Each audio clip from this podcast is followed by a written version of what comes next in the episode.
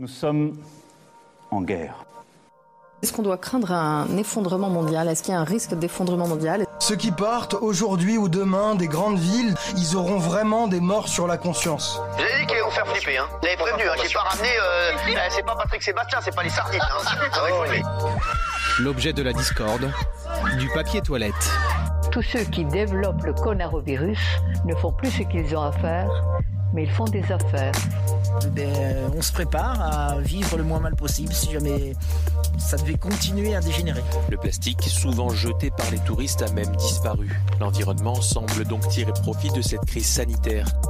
L'épidémie médiatique psychotique, euh, c'est une infection réellement bénigne. Nous sommes en guerre.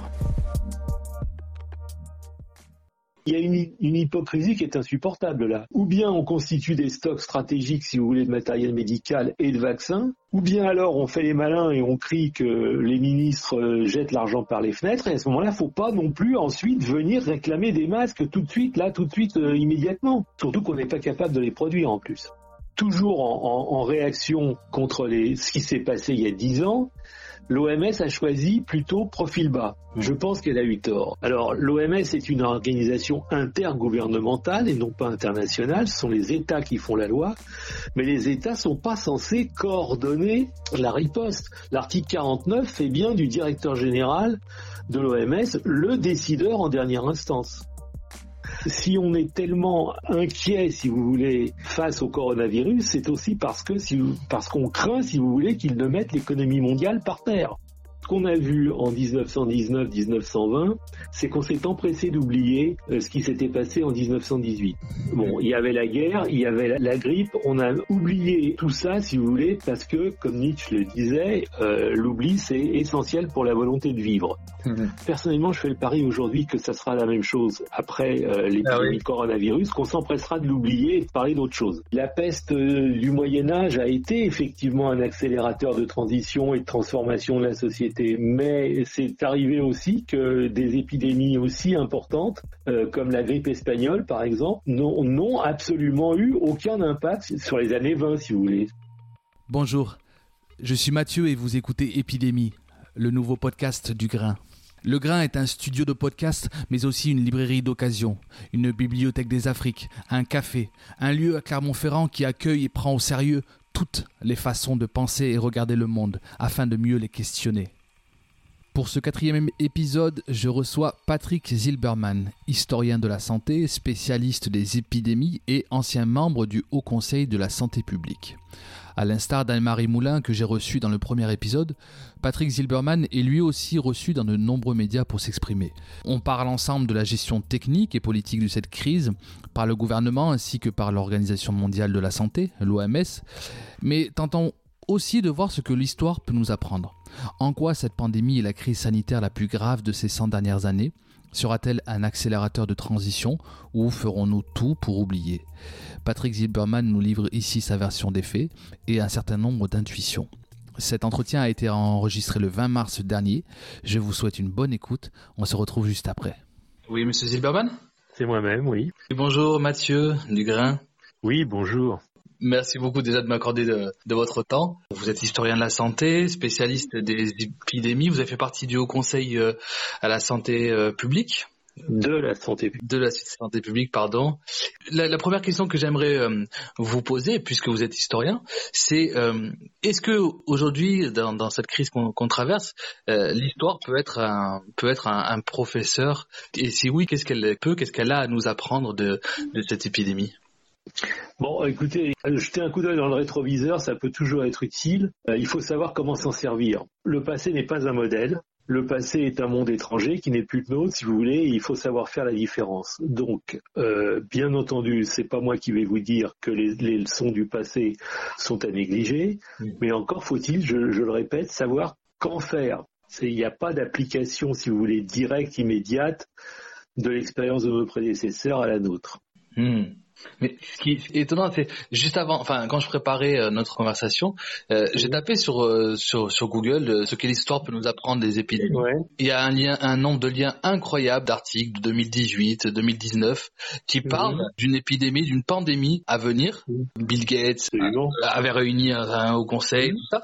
Et et ce qui est étonnant, c'est que donc il y a l'air d'avoir énormément de littérature, et pourtant on voit avec des manques, rien que des manques de, de masques ou de réactifs qu'on a aujourd'hui, on dirait qu'on est pris- qu'on est pris de court comme si euh, on ne s'y attendait pas.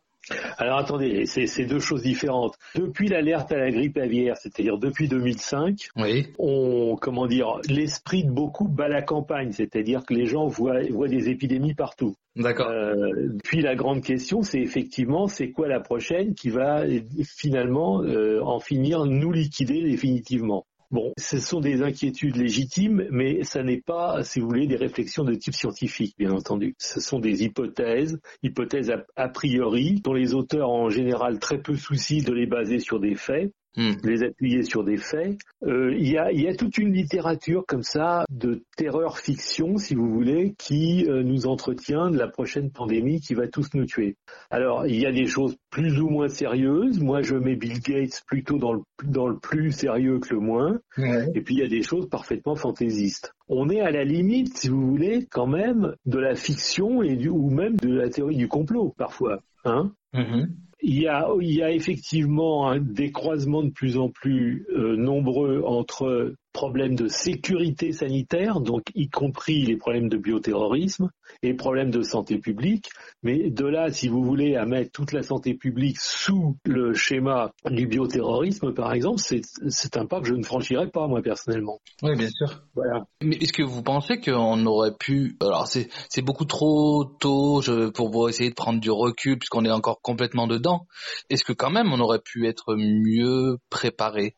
Mais vous savez, après le, comment dire le demi-fiasco, demi seulement, mais demi-fiasco de la de la grippe H1N1, de la gestion de la grippe H1N1, on a beaucoup, beaucoup, beaucoup travaillé dans les, les, procédures de prise en charge des malades. La gestion technique, si vous voulez, d'une épidémie a été énormément étudiée, énormément travaillée en France comme ailleurs. Maintenant, le problème, le problème des masques ou des, du matériel, c'est complètement, c'est une question totalement différente. On peut en parler si vous voulez. Il n'y a pas de, il a pas de problème. Hein. Mm. C'est pas la même chose. Si vous, si vous voulez, j'explique pourquoi. Oui, oui, voilà, c'est ça. Je vais vous demander, oui, oui. bien sûr, pourquoi vous faites la différence du coup. Oui, oui. oui. Ben, je crois qu'Olivier Véran a, a répondu en partie, c'est-à-dire qu'effectivement, si vous voulez, au lendemain immédiat de la grippe H1N1, donc euh, en 2010, si vous voulez, il y a eu beaucoup de réunions un peu partout, au ministère de la Santé, à l'Assemblée nationale, au Sénat, enfin dans, dans diverses assistances, si vous voulez, dans diverses enceintes, pour réfléchir sur ce qu'on avait fait, ce qu'on n'avait pas fait, ce qu'on aurait dû faire euh, au moment de la grippe pandémique H1N1.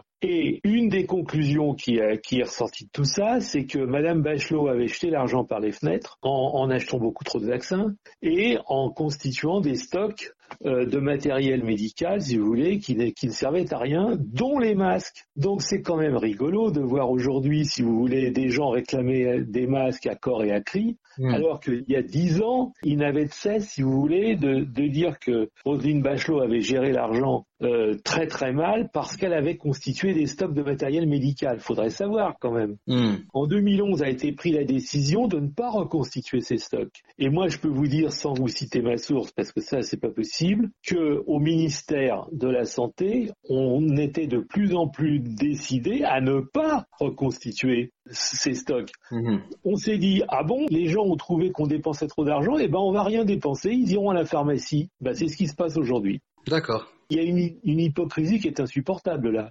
Ou, ou, de deux choses l'une, ou bien on constitue des stocks stratégiques, si vous voulez, de matériel médical et de vaccins. Enfin, les vaccins, c'est plus compliqué parce qu'il y a une date de péremption, il y a une durée qui est quand même assez courte. Mais le, le, les stocks de matériel médical, c'est possible. Ou bien alors on fait les malins et on crie que les ministres jettent l'argent par les fenêtres, et à ce moment-là, faut pas non plus ensuite venir réclamer des masques tout de suite, là, tout de suite, euh, immédiatement. Mmh. Surtout qu'on n'est pas capable de les produire en plus. Mais comment vous, vous euh, encore une fois, je vous demande, je suis désolé, euh, d'analyser quelque chose euh, sur un événement qui est aussi chaud que celui-ci, c'est que c'est compliqué. Mais vous voyez, il y a une sorte de trouble, de flou qui a, qui a participé justement à un flou de, dans la réception du message par la population. Quand justement euh, le, le, président euh, Macron pose devant devant un théâtre avec, avec son épouse en disant il faut continuer à sortir et que et que peu après on. C'est pas peu après, c'est un mois plus tard. Un mois, un mois plus tard. Mais est-ce que bah vous... oui. mais moi, je, je, vous pose des questions sans avoir euh. Oui, oui. Justement, je, je, voudrais vous participiez moi à, à me. Je fais partie de ces, ces gens dans, dans, le troupe. J'ai du mal à comprendre à, à, à l'évolution en fait du, du, message, de comment il a été construit. Euh, Est-ce que vous vous pensez qu'il a été bien bien construit ce, ce message politique? Alors pendant, pendant, oui oui moi je pense que la gestion a été la gestion technique de l'épidémie et même la gestion politique a été euh, nettement meilleure que celle qu'on avait, dont on avait été témoin dans le passé. Ça, il n'y a aucun doute là-dessus. Maintenant, vous, vous, voyez très bien que les choses changent très vite, d'un jour à l'autre parfois. Ouais. Et donc, ce que Macron a fait euh, en allant au théâtre il y a un mois, peut-être qu'il ne l'aurait pas refait aujourd'hui. Oui. Il ne l'aurait sûrement pas refait aujourd'hui. Bien sûr faut pas lui reprocher d'avoir été euh, dire il y a un mois ne, surtout ne vous enfermez pas c'est pas on a les moyens de lutter contre cette, cette épidémie c'est pas la peine de dramatiser. Et puis aujourd'hui dramatiser au contraire en disant attention tous ceux qui ne s'enferment pas euh, sont des pratiquement des traîtres à la patrie. Oui, oui c'est ça mais, oui bien sûr. Ouais, ouais. euh, non, si vous voulez, je crois, que, je crois que les autorités françaises ont choisi de montrer un visage de calme pour gérer l'épidémie. Et ils ont bien fait, ils ont bien fait. Les explications, en particulier celles de Jérôme Salomon, ont toujours été très pertinentes et très bien fichues. Et puis ils se sont décidés comme euh, la, la, stratégie euh, du stade 2 ne fonctionnait plus aujourd'hui parce qu'on est au stade 3 et que le virus est partout en France, ils se sont décidés à dramatiser. Est-ce qu'ils ont eu raison de dramatiser? Je pense qu'ils ont choisi la dramatisation parce qu'ils savaient d'avance, ce n'était pas difficile à deviner, remarquez, que le civisme c'est pas notre spécialité en France comme en Italie d'ailleurs, et que l'appel au civisme aurait du mal à passer. Donc il fallait appuyer sur la pédale forte, si vous voulez, et faire secouer un peu l'opinion, quoi. Bon, alors est-ce qu'ils ont eu raison ou pas? Est-ce qu'ils l'ont fait correctement ou pas? J'en sais rien. Mais je pense que leur tenir à erreur, si vous voulez, leur, leur gestion et surtout la gestion technique de la, de la pandémie jusqu'à présent, je crois que c'est une erreur. Je crois qu'ils ont, ils ont fait ce qu'il fallait faire. Il faut dire, si vous voulez, que le problème est extraordinairement difficile. Et le problème, c'est quoi? Le problème, c'est de soutenir l'hôpital, si c'est d'éviter que le système de soins s'effondre. Et évidemment, c'est extrêmement difficile. Et par contre, vous, je vous ai entendu beaucoup plus critique vis-à-vis de l'OMS. Est-ce que vous pouvez clarifier oui. justement cette position critique que, que vous avez oui, au départ vis-à-vis de l'OMS oui, l'OMS, si vous voulez, euh, a, en vertu du règlement sanitaire international, donc euh, euh, voté pour la première fois en 1951 et révisé en 69, puis de nouveau en 2005, toute la légitimité pour prendre la direction ou la coordination, mais enfin, c'est coordination et direction, c'est un peu la même chose, la coordination technique de la riposte à la pandémie, à l'épidémie puis à la pandémie. Le, RSI, si vous voulez, c'est un traité international qui lui donne la, possibilité de prendre la direction des opérations. Est-ce qu'elle le fait? Eh bien non, elle ne le fait pas, si vous voulez. Elle, a, tenté de le faire en 2009, lorsque Madame Chan a décrété l'état de pandémie. Qu'est-ce qu'on n'a pas entendu à l'époque? Qu'est-ce qu'on n'a pas entendu? Et là, aujourd'hui, si vous voulez, toujours en, réaction contre ce qui s'est passé il y a dix ans, l'OMS a choisi plutôt profil bas. Je pense qu'elle a eu tort. Elle a choisi profil bas parce que d'une part, à cause des pressions diplomatiques de la Chine, qui a fait barrage au décret de l'état de pandémie très tôt et qui a ensuite ralenti l'admission par l'OMS de l'urgence sanitaire de portée mondiale, parce que justement ça donnait des, un certain nombre de pouvoirs au directeur général de l'OMS et donc ça en, en retirait d'autant aux États. Mais on voit bien aujourd'hui que l'OMS est complètement dépassée et que la gestion de l'épidémie, tant la gestion technique que la gestion euh, politique, est totalement dans la main des États. Alors l'OMS est une organisation intergouvernementale et non pas internationale, ce sont les États qui font la loi, mais les États ne sont pas censés coordonner la riposte. L'article 49 fait bien du directeur général de l'OMS le décideur en dernière instance. Eh ben aujourd'hui on ne le voit pas quoi. Ils sont très très discrets. Hmm. C'est pas leur rôle. Est-ce que vous pensez que cette crise est aujourd'hui, comme l'a annoncé dans son discours du 12 mars, il me semble que le président Macron disait que c'était la crise sanitaire la plus grave du siècle. Est-ce que vous vous rangez derrière cette affirmation, vous, aujourd'hui? Alors, oui et non. C'est-à-dire, ça dépend ce que vous appelez la plus grave. Il y a eu quand même les trois pandémies grippales au XXe siècle. La, la, grippe dite espagnole. C'est ça, de quel siècle il parle déjà? C'est ça? Oui, oui, oui, il parle, il parle de ça. Hein. Il parle des 100 dernières, des 100 dernières années. Les, les, deux pandémies mondiales, celles de 57, 59 euh, et 68, 70, et puis, il y a l'épidémie de sida, par exemple, et il y en aurait certainement d'autres. Est-ce que c'est la plus grave? Là encore, si vous voulez, il faut, il faut comprendre ce que c'est qu'exactement euh, cette pandémie-là, celle qui, celle qui nous embête actuellement.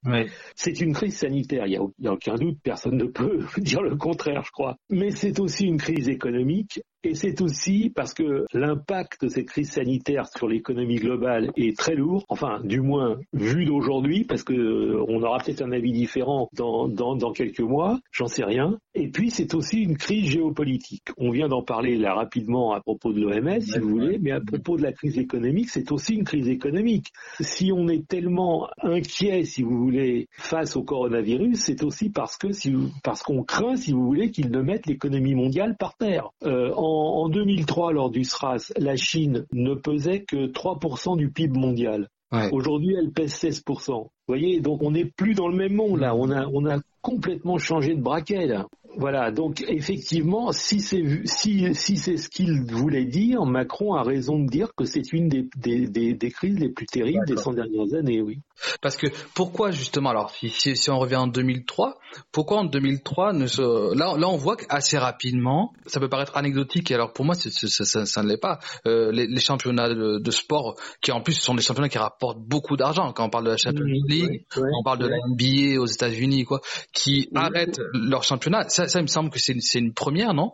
Alors, ben, je crois aussi, oui. Ouais. Ah. C'est-à-dire que c'est difficilement comparable, si vous voulez, parce que le sport est devenu une espèce de, d'économie euh, mondialisée, si vous voulez, depuis seulement une dizaine d'années, quoi, une dizaine, une quinzaine d'années. Je, je, suis pas spécialiste d'histoire du sport, mais je, je pense pas que c'était à ce niveau-là, si vous voulez, il y a 15 ou 20 ans, quoi. Donc c'est difficile de faire des comparaisons à ce moment-là. En effet. Mais vous pensez que, alors s'il avait été aussi gros en, 2003, il aurait pu prendre les mêmes décisions à ce moment-là? Bah, En 2003, si vous voulez, on a eu ce qu'on appelle une pandémie, mais beaucoup moins étendue qu'aujourd'hui. Le, virus a concentré ses, attaques sur la région Asie-Pacifique et sur l'Ontario, sur le Canada.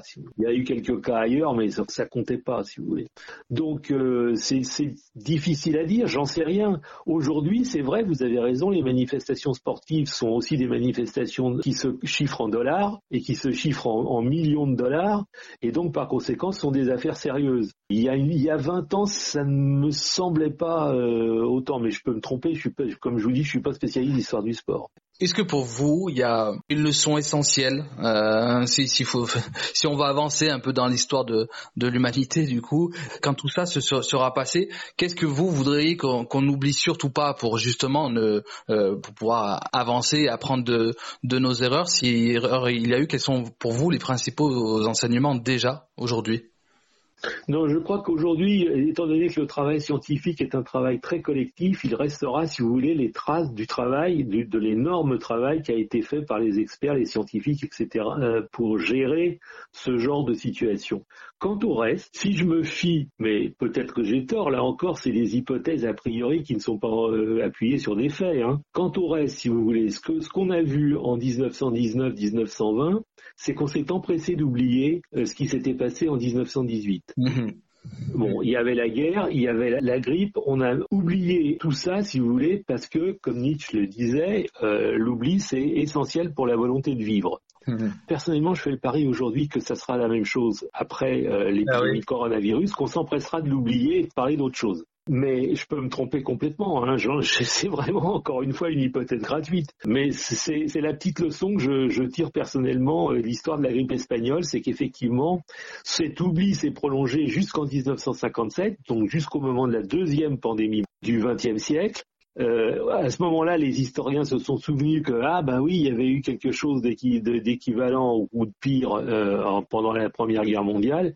Et puis petit à petit, la recherche euh, ben, est partie, si vous voulez, jusqu'au moment où, à partir de la toute fin des années 90, c'est devenu un vrai sujet sur le plan universitaire. Mais vous voyez, ça a mis un certain temps quand même à refaire surface. Mais c'est quoi? C'est parce que quand on a vécu comme ça des périodes de, de quarantaine, de confinement, c'est quoi? C'est qu'après justement, on ne veut surtout plus de privation. C'est bah, l'effet inverse qui se produit du coup mais je crois que oui, il y a une détente, si vous voulez. Euh, ça, c'est quelque chose d'assez, comment dire, d'assez courant, d'assez compréhensible. Mm-hmm vous avez souffert, vous avez été euh, complètement sous la contrainte pendant pendant euh, X mois, et ben quand c'est fini, euh, bon, on se détend, on sort, on, on, pète le feu, quoi. vous voyez, c'est les années folles. et puis et puis il y a l'oubli aussi beaucoup plus fondamental. C'est pour ça que je, je citais Nietzsche, si vous voulez au plan de la volonté de vivre. Euh, si on n'oublie pas, on est complètement euh, euh, pieds et poings liés, ligotés, si vous voulez, par le passé, et ça, c'est pas possible si on veut continuer de vivre. Vous, ne croyez pas, vous, en, ce que le Covid-19 pourrait être un... Je, là, j'ai sous les yeux hein, le titre d'une émission de, sur France Culture, là. Le Covid-19 est-il un accélérateur de transition? Vous, vous y croyez pas, vous? C'est arrivé dans l'histoire des épidémies. La peste euh, du Moyen Âge a été effectivement un accélérateur de transition et de transformation de la société, mais c'est arrivé aussi que des épidémies aussi importantes, euh, comme la grippe espagnole par exemple, n'ont absolument eu aucun impact sur l'avenir, sur le présent de la société, sur les années 20 si vous voulez. Donc vous, vous parierez plutôt pour euh, que... Moi je parierais plutôt sur l'oubli. Sur l'oubli, ouais. Mais c'est un choix personnel, hein. c'est pas du tout une, une affirmation. Euh, euh, oui, j'ai basée sur des faits. Hein. Et vous, vous qui justement avez fait partie du, du Haut Conseil de la santé publique, est-ce que vous pensez même que vous pensez pas forcément qu'il va y avoir des mesures euh, drastiques, je sais pas si c'est le mot, mais qui vont être prises à l'avenir sur euh, concernant la, la politique euh, budgétaire allouée aux hôpitaux ou rationnellement on peut on pourrait se dire bah si justement maintenant on fais gaffe mon gars c'est c'est le moment d'investir parce que tu vois ce qui se passe quand tu n'investis pas assez. Mais, mais j'y crois pas. J'y crois pas parce que c'est pas sur ce terrain-là, c'est pas sur le terrain des leçons de l'histoire, si vous voulez, qu'on se base. C'est parce que les personnels hospitaliers euh, repartiront sur des grèves, sur de la rouspétance, la rouscaillerie, etc. Et c'est le rapport de force qui fera en sorte que euh, l'investissement de l'État se, se dirige vers l'hôpital plutôt que vers autre chose parce que c'est des arbitrages à chaque fois. Hein. Enfin, là, là, on peut dire que c'est un vrai rapport de force pour le coup, ce qu'on est en train de vivre. Pour l'instant, pour l'instant, mais une fois terminé, une fois que, une fois qu'on aura replié les, les, lits de réanimation, ça sera plus un rapport de force. Hmm. D'accord. La vrai, c'est pas très, c'est pas très euh, mobilisateur, mais euh, bon, euh, c'est comme ça que ça, les choses se passent, je crois. Et je sais pas si vous avez vu un, un, article, on vient de m'envoyer un article de, de, de, Marianne qui parle des durant durant une période provisoire, mais il n'y a pas eu de date qui a été fixée justement, euh, puisque c'est mmh. provisoire. Qu'on reviendrait sur les, les 35 heures, les congés. non, j'y crois pas une minute. Vous n'avez pas vu ça? Non, vous croyez pas Vous croyez non, pas l'ai pas vu, mais j'y crois pas une minute. Mais bon, Marianne, c'est n'importe quoi. Mais bon, j'y crois pas une minute. Non, on pourrait non, on pourrait, il pourrait y avoir des, des mesures d'exception qui, d'ailleurs, euh, c'est ce qu'essaye de mettre en œuvre le gouvernement avec l'état d'urgence. Ouais. Bon, mais c'est momentané. Au bout de, de, deux semaines, je crois que l'état d'urgence doit être réautorisé par une loi, donc par le Parlement. Donc c'est tout ça sont des mesures momentanées, temporaires, d'ailleurs correspondantes à une certain, un certain esprit de ce qu'était la quarantaine médiévale, puisque si vous voulez, au Moyen Âge, euh, on installait des palissades pour essayer d'empêcher euh, les gens de rentrer et de sortir euh, des villes ou des bourgades. Et puis une fois le mal éloigné, on, ben, on démantelait tout, tout, ça. Si vous voulez, on, on ne conservait pas euh, les bureaux de santé, on les fermait jusqu'à la prochaine. Hmm, D'accord. Ma toute, toute dernière question, c'est promis. Est-ce qu'il y a une profession, vous trouvez qu'on n'a pas euh, assez entendu et que vous me conseilleriez, que vous me conseilleriez justement de euh, d'appeler comme ça pour pour l'interroger sur pour avoir un éclairage différent sur cette cette crise. Qu'est-ce que vous me conseillez Oui, je, je crois qu'il faudrait recueillir le sentiment des infirmiers des infirmières, ouais. Oui, des infirmières, parce que les médecins, on les entend bien. Ouais. Comme d'habitude, les infirmières, on les entend pas. D'accord. Et donc, il y en a deux. Il y a les infirmières hospitalières, puis il y a les infirmières en libéral. Le libéral, c'est pas du tout marrant comme, comme statut non plus, hein, contrairement à ce qu'un peuple pense. Euh, donc les, le, la vie des infirmières, et vous savez qu'il manque quand même 40 000, 40 000 infirmières dans le système hospitalier français. Hein. Donc euh, c'est un problème sérieux. C'est un problème sérieux parce qu'on est en train depuis quelques années de constituer des infirmières de, de techniques avancées, c'est-à-dire des infirmières qui sont réellement instruites dans le domaine médical et qui peuvent, si vous voulez, décharger euh, les médecins d'un certain nombre de choses. Donc il y a une évolution des métiers, si vous voulez, à l'intérieur de la, de la catégorie. Non, je crois que les infirmières, ça vaudrait le coup de les entendre. hein. Ok, très bien. Merci beaucoup en tout cas d'avoir répondu à mes questions. Je vous en prie. Allez, bonne À journée. bientôt. Merci vous. Au revoir. Au revoir. Merci d'avoir écouté jusqu'au bout cet épisode. N'hésitez pas à partager, commenter, poser vos questions. Le but de ce podcast n'est pas tant d'apporter des réponses que collecter de la matière pour alimenter nos débats futurs, en tirer des enseignements et surtout ne pas oublier. Ne pas oublier pour ne pas nous replonger dans la quotidienneté de nos vies une fois tout ceci terminé, comme si rien n'avait eu lieu. Continuons à nous comporter de façon responsable et gardons à l'esprit qu'une fois l'épidémie terminée, il faudra se poser les bonnes questions, puis ouvrir et animer de vrais débats. Ce podcast est là pour ça. On se retrouve très vite pour un prochain épisode. D'ici là, n'oubliez pas de dire à ceux que vous aimez que vous les aimez. On est ensemble. Cambé